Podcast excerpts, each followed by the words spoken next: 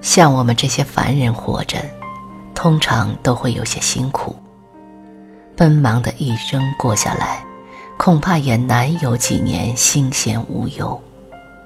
工作、家庭、孩子，像一场三角式的爱，彼此纠缠着，却割舍不清。我们虽满心的寄幸福于此，可幸福。也因此充满变数。这是一个提倡平等的社会，当今的人们已不甘于站在台下欣赏台上的帝王将相，因为平等，他们仿佛也有机会成为重要的角色之一。从皇宫大殿到青砖灰瓦的寻常之家，不再纵深而遥远。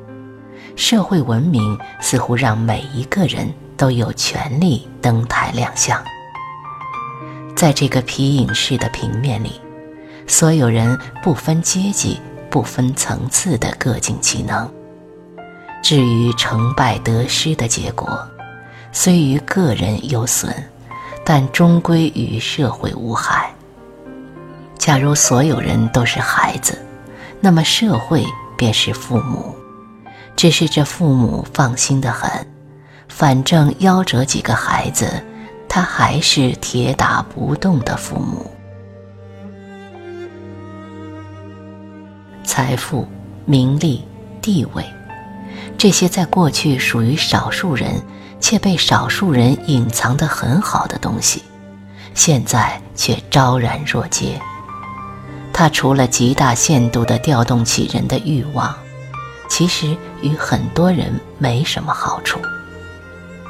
人性之欲一旦勾起，记恨、攀比、贪婪之心，势必要打破各自相安的常态，从而使人们变得不再安贫乐道。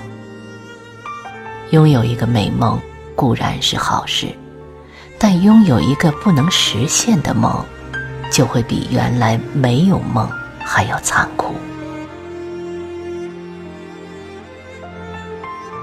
透明的媒体时代，经常会爆出各种负面新闻。在这些绑架、盗窃、砍杀、灾难的个案背后，折射出的是整体民众的迷茫、焦灼和不信任。我们为此叹息、愤怒，为此斥责、批判，用道德和法律做成十字架，将他们钉上示众。其实，这些痛苦扭曲的灵魂，这些走了极端的灵魂，曾经也是我们其中的一个。他们的可悲，不过是比别人更早的碰碎了美梦的泡沫，不过是代替我们某一个做了整座火山的小小的喷发口。于是，十几亿的国人们。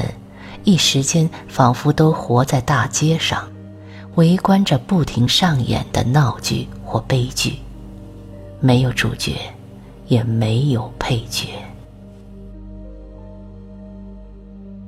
在这样的时代，在这样一个忘掉秩序、失去正中的时代，我们的精神圣殿不可能完好无损，支离破碎的情感思维。也无可选择的驱使肉体跌入欲海的洪流。我们原本可能很幸福，但因为活在同别人的比较中，得出的仍旧是不足。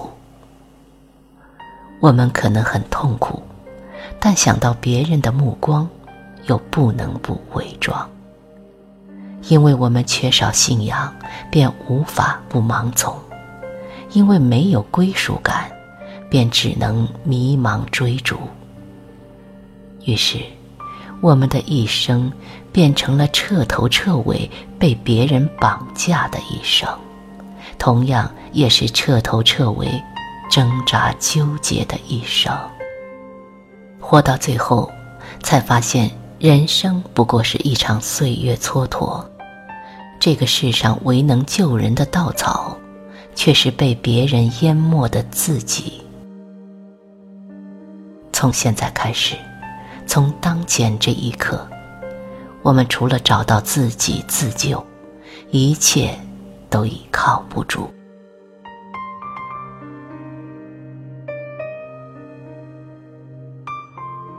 自己并不容易找到，因它不是肉身，因肉身已经在为社会卖命。自己只是一种意识，它只有在缓慢的沉静当中，才会轻松的睁一下眼，看看我们的肉身。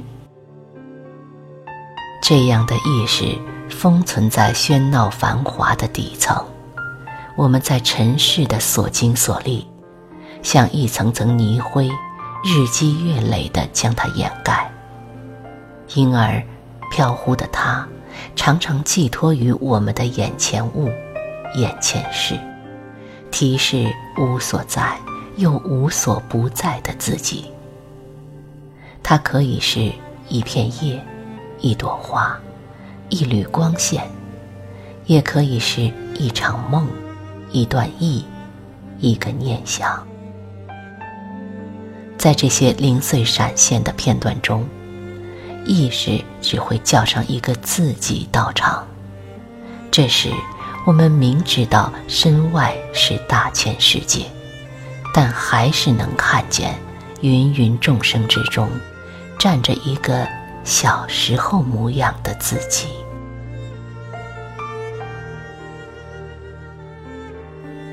只见他穿一件红衣裳，沿着水边追赶蜻蜓。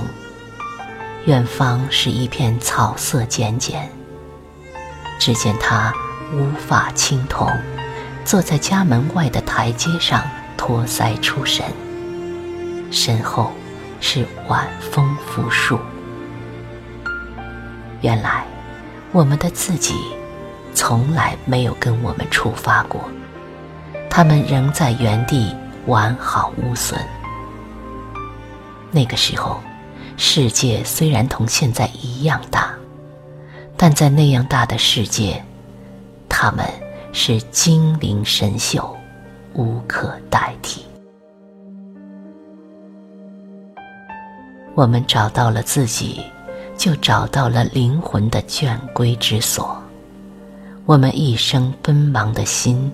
才会清醒而坚定，孤意而多情。